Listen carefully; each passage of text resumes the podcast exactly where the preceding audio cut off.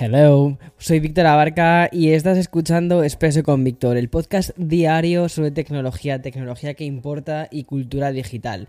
Y bien, hoy es martes 11 de octubre, estamos metidísimos en este Techtober que está siendo una completa locura y hoy además tenemos un episodio que literalmente es la definición de este mes, porque vamos a hablar de colaboraciones entre empresas muy top, de rumores de nuevos lanzamientos y hasta, por supuesto, de la industria de los videojuegos. Mira, yo lo siento mucho, pero voy a meter la industria de los videojuegos con calzador en este podcast hasta que eh, las diferentes compañías de videojuegos me hagan caso. Punto, lo decido así. Bueno, total, que hoy vamos a hablar de Xbox, de Microsoft, de Amazon, de YouTube, de Meta, de Asus, de Lenovo, de Acer, de todo de todo. Así que ya sabes, prepárate un buen expreso porque, bueno, expreso no, hoy te preparas un latte. Y como estamos en la época de octubre y yo soy muy basic, pues te preparas un pumpkin spice latte. Así que allá vamos.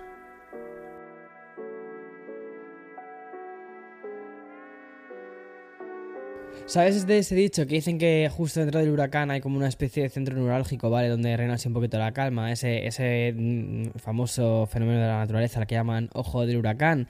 Pues bien, yo no estoy ahí, ¿vale? Porque estoy en medio del huracán, de Techtober. Y mientras aún nos estamos recuperando un poquito de lo que vivimos con el Made by Google de eh, la semana pasada y que además te recomiendo que estés bastante pendiente al canal de YouTube y todas estas cosas, por lo que, bueno, pues por lo que se pueda lanzar, ¿no? Bueno, esta noche vamos a tener el Meta Connect de la compañía de Mark Zuckerberg y estamos a tan solo un día de uno de los eventos más importantes de todo Techtober, que es el Microsoft Fall 2022. Así que mientras esperamos a ver qué es lo que nos tiene preparada la compañía mañana, ¿vale? Que te voy a contar absolutamente todo, por supuesto, pues no abandonamos Microsoft ni dejamos de hablar de rumores, porque mm, lo que te voy a contar ahora no va a tener cabida en el evento de mañana. Resulta que el jefe de Xbox publicó una foto en su perfil de Twitter, ¿vale? Donde emerge un extraño y desconocido dispositivo y en la imagen aparece su oficina de Microsoft. Y arriba de un estante podemos ver una pequeña cajita blanca que se parece muchísimo a una Xbox Series, Series S y que, según informan desde The Verge, es el próximo dispositivo de transmisión de juegos de Xbox. Y bien, como recordarás, Microsoft ya anunció que entre sus planes estaba el diseño y la producción de un dispositivo que cumpliera con las características que te acabo de contar y que además permitiese acceder a los juegos de Xbox a través del servicio de Xbox Cloud Gaming. Esto es muy inteligente, la verdad, me parece súper, súper inteligente. Y además, según la publicación de The Verge, Microsoft ya se encuentra trabajando en esta nueva Xbox en un proyecto conocido como Keystone. Y el dispositivo con esta forma de cajita incluiría algún tipo de conexión para monitores y televisores. Sería como, ¿cómo decirte? Pues como una especie de Apple TV chiquitito, ¿vale? Eh, pero desde el que poder conectarte al, al Xbox Cloud Gaming. Y aunque Microsoft no ha querido confirmar ni desmentir nada en la imagen, yo creo que de hecho esto ha sido como, ha sido muy inteligente, ha sido como una especie de, de filtración mm, hecha bien, ¿sabes? Porque además, o sea... Esta gente hace las cosas pensadas. Bueno, pues lo que te estaba contando. Eh, en el tweet de, de respuesta del tweet, o sea, del tweet original que es de Phil Spencer, el tweet de respuesta, podemos leer un irónico que, que dice así, dice, ¿qué dijimos sobre poner prototipos antiguos en su estantería? Como refiriéndose, bueno, es, de hecho es como la cuenta oficial de Xbox, ¿vale? Refiriéndose eh, o respondiendo a Phil Spencer, que, que bueno, pues es el, es el jefe de, de la división. Y ahora hablamos de una noticia que aunque pueda parecer sacada casi del año 2008, te prometo que, que, es una de última hora. Y es que YouTube por fin ha decidido implementar los nombres de usuario dentro de la plataforma. Bien, es decir, una identificación, lo típico de con arroba, ¿no? Lo de arroba Víctor Abarca. Bueno, pues ahora también va a estar en, Twitter, en en, esto, en YouTube. Y mm, eh, bueno, pues por fin ha decidido implementar estos nombres de usuario y que mm, seguirá, como te digo, ¿no? El nombre de. O sea, el nombre de la persona eh, o la identificación. Es un sistema que prácticamente han utilizado todas las redes sociales desde su lanzamiento, pero que YouTube había completamente omitido. Y bien, la plataforma de vídeos ya se ha encargado de informar a los usuarios que cuentan con un canal de este cambio. En el correo electrónico mandado por el servicio de Google se informó de cómo se debía proceder a esta especie de bautizo colectivo. Y bien, el proceso se va a extender durante las próximas seis semanas y nos va a dejar la opción de elegir el nombre deseado. Y mm, según dice así el comunicado emitido por parte de YouTube, dice, a partir del 14 de noviembre del 2022 si no has seleccionado ningún nombre de usuario para tu canal, es decir, lo típico de que ya tienes el nombre seleccionado, ¿vale? YouTube te asignará uno automáticamente, que si quieres vas a poder cambiar después en YouTube Studio. Además, YouTube ha informado de que los usuarios que ya cuentan con una URL del canal que has personalizado, bueno, pues vas a poder cambiarlo. Además, esta implementación nos va a ayudar a los creadores a separar el nombre del canal y el del usuario. Lo típico, ¿no? Que yo que sé, te llamas eh, qué sé, o sea, no sé, tienes un canal con un nombre X, pero luego quieres separar el nombre del usuario. Bueno, pues cada usuario de YouTube va a poder tener este identificador único que se va a aplicar a toda la plataforma, incluso a la hora de mencionar a otros, ¿vale? La parte de comentarios, descripciones de vídeos y también títulos. Pero sobre todo, espero que esto acabe también para siempre con estos constantes problemas de suplantación de, de identidad. Personalmente no creo que esto vaya a terminar con eso, sinceramente, porque creo que para eso, o sea, eh, mm, tienen que poner otra, otro tipo de filtro, que es por ejemplo el de poder, o sea, poder decir, eh, la gente que ponga Telegram en la parte del título, o sea, en la parte del nombre, ¿vale? Esa cuenta es una cuenta fake, ¿vale? Porque es así como se están haciendo todos, las, todos los timos que estamos viendo durante estas últimas semanas en, YouTube, que es que está siendo de locos, ¿eh? O sea, lo de, lo de YouTube. Y bueno, eh, hace algo más de un mes te conté en un expreso con Víctor que mm, Meta iba a convertir WhatsApp en algo así como una especie de e-commerce y mm, aplicará el servicio de mensajería esta especie de abanico de opciones de empresas y comercios. Es decir, que usuarios y negocios pudiesen tener acceso y comunicación directa con sus clientes. También integrar carritos de compra dentro de la aplicación suena un paso bastante lógico si tenemos en cuenta, por ejemplo, los últimos eh, trimestres económicos de Meta. Y si añadimos que WhatsApp es una aplicación utilizada por 2.000 millones de usuarios activos, pues la decisión es obvia, o sea, hay que mm, empezar a rentabilizar esta aplicación. Y mira, para ir testeando esta transformación de WhatsApp, Meta ha decidido comenzar por India, un país con 500 millones de usuarios activos. Y bien, a través de una asociación con la compañía de Geomart, los usuarios de WhatsApp en este país asiático se convertirán en los primeros en disfrutar de la experiencia de compra de extremo a extremo, así es como lo llaman, dentro de WhatsApp. Sin embargo, ¿vale? Hubo un par de meses después, pues no han comenzado a llegar los nos han comenzado a llegar los, los Fitzpads, eh, como, he dicho, Fitzpads, un, nuevo nombre, Fitzpads. Eh, feedback, feedback negativo. No sé qué me pasa hoy por la mañana, Víctor. Estoy. ¿Sabes lo que me pasa? Que me he tomado solo un expreso.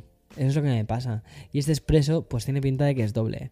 Bueno, total, que tal y como nos han informado desde TechCrunch, pues decenas de usuarios de WhatsApp en India han manifestado sus quejas porque están mm, recibiendo demasiados eh, mensajes de texto no deseados por parte de las empresas.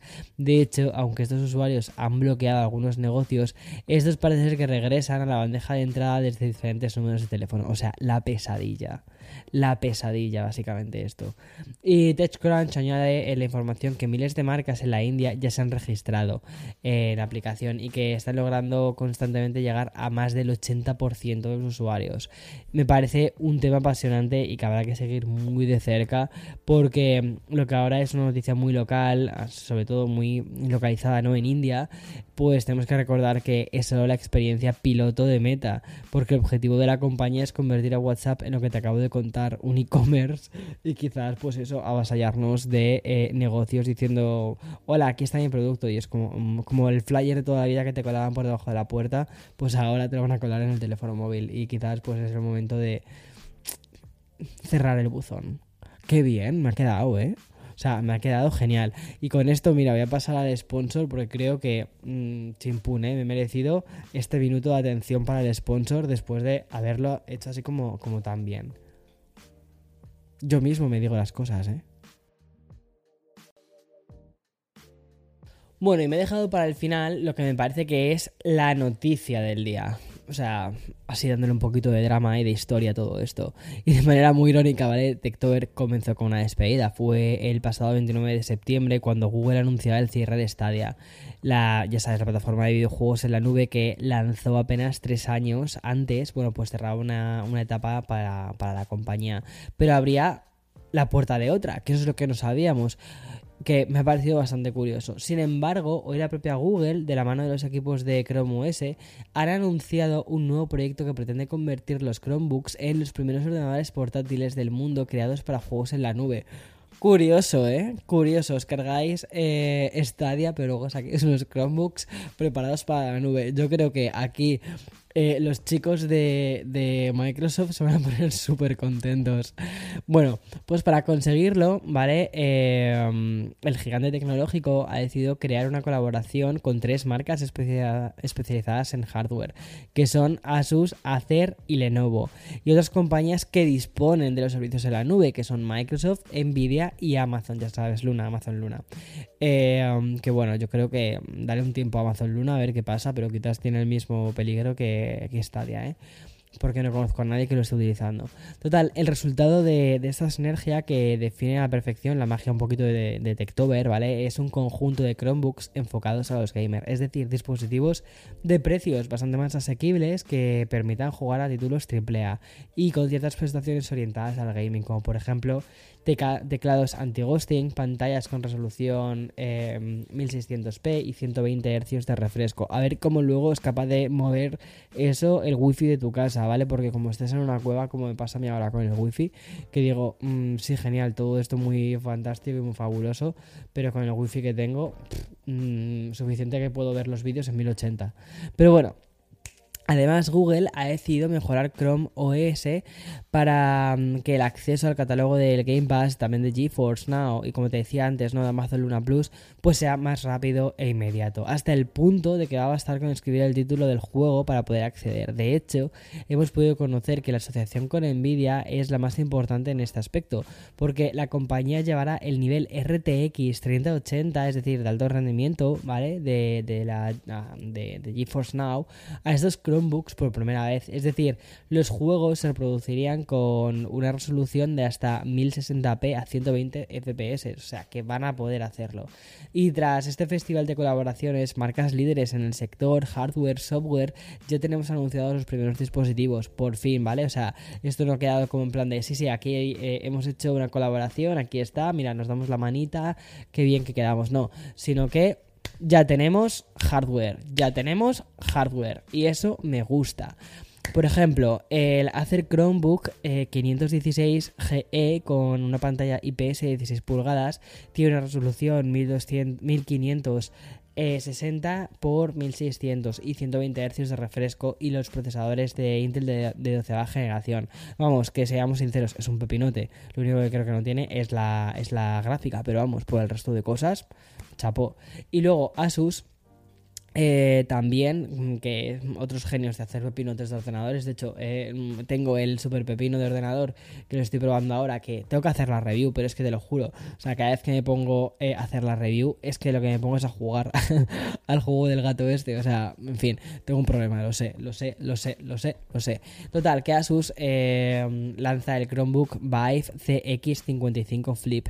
Y este modelo incluye una pantalla táctil de 15,6 pulgadas. Esta va a estar a 1080p, suficiente. Ya te digo, con mi conexión a internet, más que suficiente.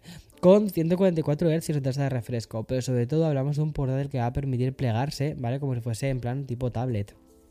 Y respecto al procesador, este Chromebook apuesta por la, 12, por la 11, perdona, por la 11 generación y los chips de Intel, el i3, el i5 y el i7.